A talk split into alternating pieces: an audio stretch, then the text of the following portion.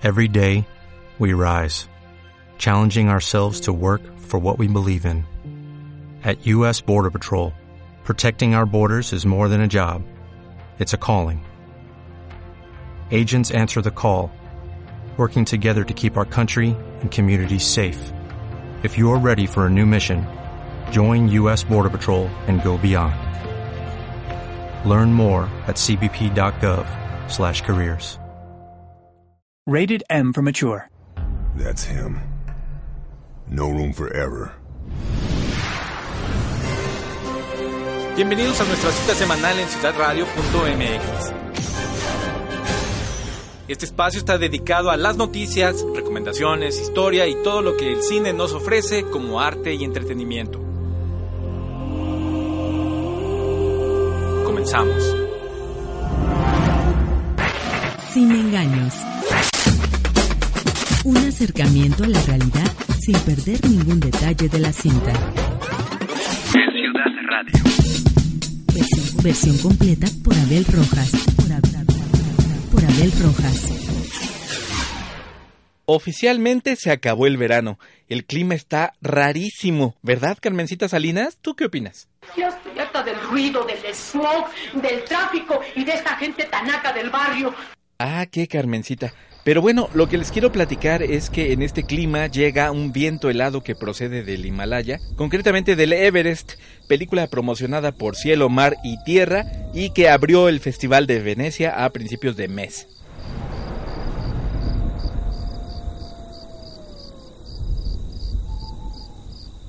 Everest es una especie de blockbuster, una superproducción pagada entre Hollywood, Inglaterra e Islandia. Evidentemente se trata de una disaster movie, pero como ya estuvo suave de echarle toda la culpa a la madre naturaleza, en Everest el desastre también es causado por las malas decisiones humanas.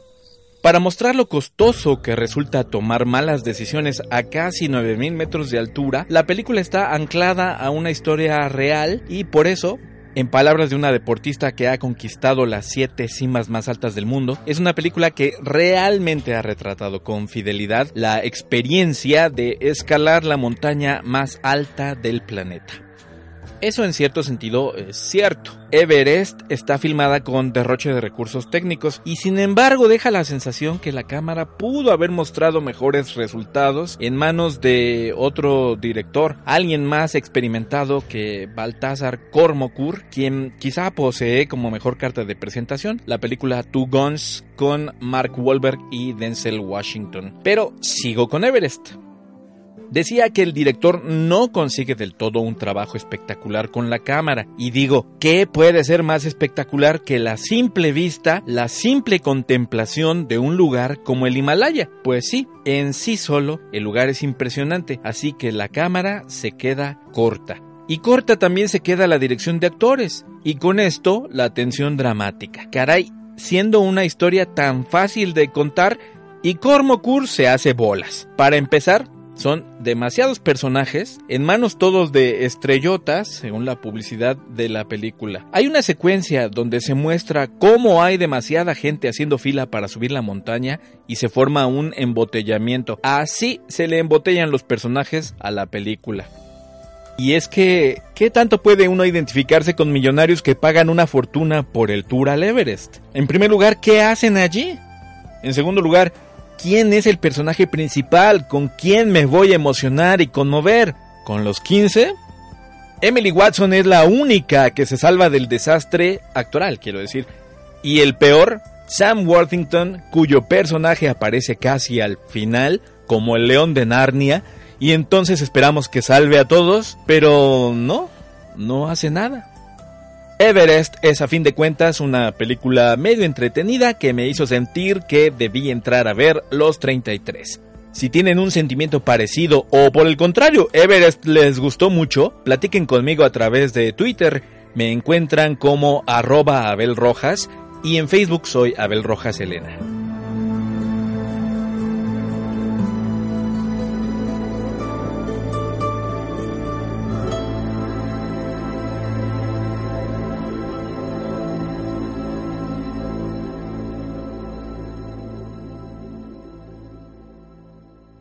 Sin engaños.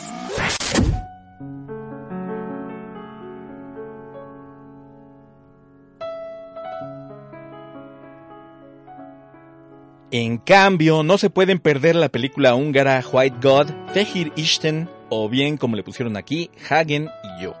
White God llega por fin a México en su corrida comercial, precedida de una muy comentada espera que una vez vista la película no necesariamente se traduce en gusto. ¿Por qué? Bien, pues porque White God no está hecha para agradar al gran público, a la mayoría. No es un crowd pleaser.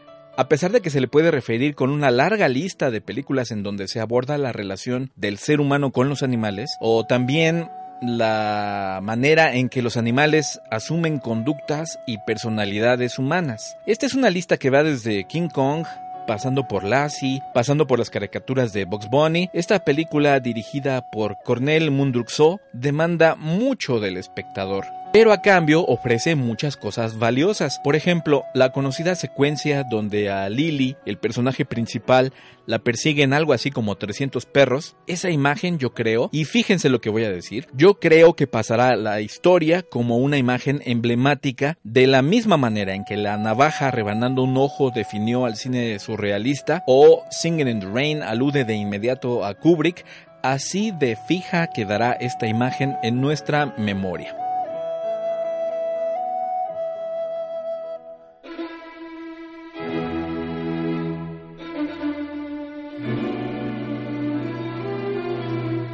Bueno, pues Lily es una niña a punto de la pubertad que debe mudarse a vivir con su papá, pues su mamá realizará un viaje con su nuevo esposo. Este cambio trae obviamente traumas, del cual el peor surgirá cuando el padre decide echar de su casa al perro de Lily, el mencionado Hagen. Al separarse la niña y el perro se extravían, dejan de ser quienes eran y sufren una vida en paralelo plagada de desgracias. Ambos son acorralados por las circunstancias y deberán recurrir a sus instintos más salvajes, más primitivos para sobrevivir.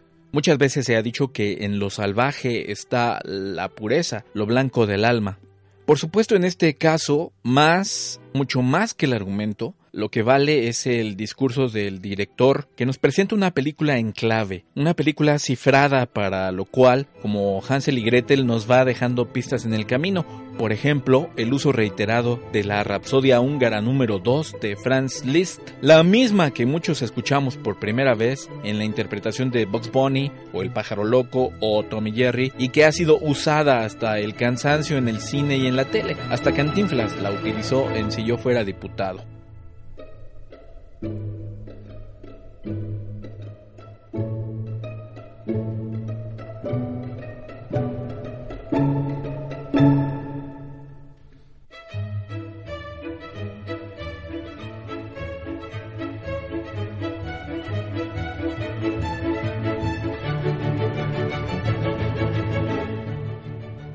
Esta pieza forma parte fundamental del discurso. En ella se encuentra una clave para seguir el discurso del director Mundruxo, además que, por supuesto, escucharla se disfruta bastante. Hagen y yo, o mejor dicho, White God, ya está en cartelera, no se la pueden perder.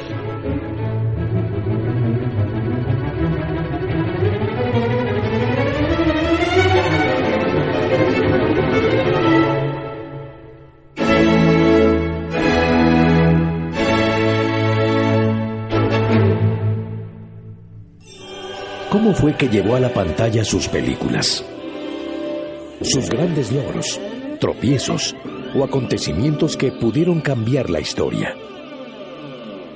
Porque toda película nace en la mente de un director. Biografías del cine. Las grandes trayectorias contadas desde la silla del cineasta. Bueno, Tintán, ¿y tú qué opinas de Carmencita Salinas? Pues ya le digo, se llamaba María Candelaria. Se dio una enamorada. ¡Val! A los tres años regresó al pueblo, pero ya convertida en una abandonada. Por esto, don Germán Genaro Cipriano Gómez Valdés Castillo no necesita presentación. Es conocido en todo el mundo, claro, gracias al sobrenombre de Tintán que lo ubica de inmediato en el ánimo de todos sus carnales juguete que yo tuve en los días infantiles de ayer. Entonces no necesita presentación ni homenajes, pero ahora sí le están rindiendo un homenaje nacional organizado por IMCINE y que incluye un ciclo de 12 películas a proyectarse durante octubre en la Cineteca Nacional Pese a la importancia de este homenaje, Tintán de hecho no necesita nada, es un inmortal. Se encuentra en el Olimpo junto a Pedro Infante, María Félix, Cantinflas, aunque no sea necesario porque las leyendas no necesitan nada. Estos siguientes minutos están dedicados a él. Y bueno, la mejor dedicatoria, el mejor piropo se lo echó Charles Chaplin, por supuesto porque de olímpico a olímpico se pueden decir eh, entre ellos muchas cosas. Chaplin dijo que el único actor con quien no le hubiera gustado hacer una película era Tintán, porque su presencia era tan grande que no cabía nadie más en la pantalla. La realidad es que como sabemos, Tintán tuvo a su carnal Marcelo al lado y también a Vitola, a Kaufman, al enano Tuntún, a la exótica Tongolele, sus hermanos de verdad, sus, hermanos de sangre, don Ramón y Manuel el Loco, y también pues sus otros seis hermanos. Y es que a final de cuentas, a la par del cariño a Tintán está el cariño a Germán Cipriano, hombre que nació el 19 de septiembre de 1915. 19 de septiembre, ¿cómo olvidar esa fecha si siete décadas después otro temblor sacudió la ciudad donde nació el terremoto Valdés. Por cierto, Germán vio la primera luz en lo que hoy es el Hotel de Cortés, junto a la iglesia de San Hipólito. 19 de septiembre, sus primeros cumpleaños los celebró aquí, pero cuando iba a comenzar los estudios de secundaria, su papá Rafael Gómez Valdés Angelín se fue a trabajar de agente aduanal a Ciudad Juárez y se llevó a toda la familia. Esto resultó como un afortunado lance del destino porque allá Germán se volvió un mexicano de frontera, un mexicano apasionado por la cultura de aquí y por la cultura de allá, del otro lado. Y eso le convirtió en un personaje único, un charro de levita, un cholo Germán trabajó primero usando el mote La Chiva, luego fue Topillo Tapas. Fue el empresario y ventríloco Paco Miller cuando necesitaba un actor para el sketch del niño del Tintán. Le explicó a Germán cuál era el diálogo. Tienes que decir pin pin, pom pom, titi, toti, tan tan, ton ton, tan tan, tintán. A Germán no le gustó lo del sketch, pero se apropió del apodo, el Tintán tuvo sus problemas políticos porque José Vasconcelos, exsecretario de Educación, opinaba que por el espíritu habla la raza y en ese sentido pensaba que Tintán era un pésimo ejemplo cultural e hispanohablante. Sin embargo, el pueblo tuvo la última palabra y supo separar una cosa de la otra porque ni muy muy ni tan tan. Germán resonó también en el doblaje, especialmente con el oso Balú de la película de Disney El libro de la selva. Ya son cuatro décadas admirando ese extraordinario trabajo de voz. En fin, la fama de Tintán pudo quedar plasmada también en la portada del álbum Sgt. Pepper's Lonely Hearts Club Band, pero él no quiso. En su lugar le mandó a los Beatles una caja conteniendo un árbol de la vida, artesanía que sí está en la portada de ese disco y les envió también una nota que decía con saludos de su amigo Tintan. Se acaban mis minutos pero no importa, a Tintán lo vemos, lo escuchamos a diario. Hoy simplemente porque es su cumpleaños número 100 y el homenaje estará presente durante varios días. En ti. Mi ansiedad y haces un placer de las penas que tu orgullo forja para mí. Hasta aquí los comentarios de esta semana. Soy Abel Rojas. Les pido que tomen en cuenta que aquí no se desmiente a nadie, pero estamos obligados a platicar del séptimo arte sin engaños. Nos escuchamos la próxima semana, pero antes nos encontraremos en la oscuridad de alguna sala de cine.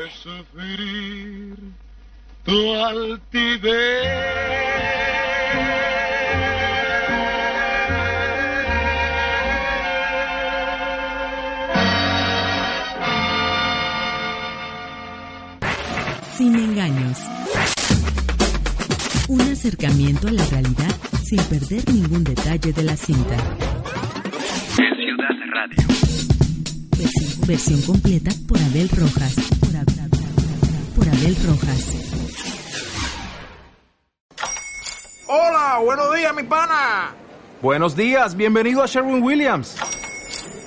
¡Ey! ¿Qué onda, compadre?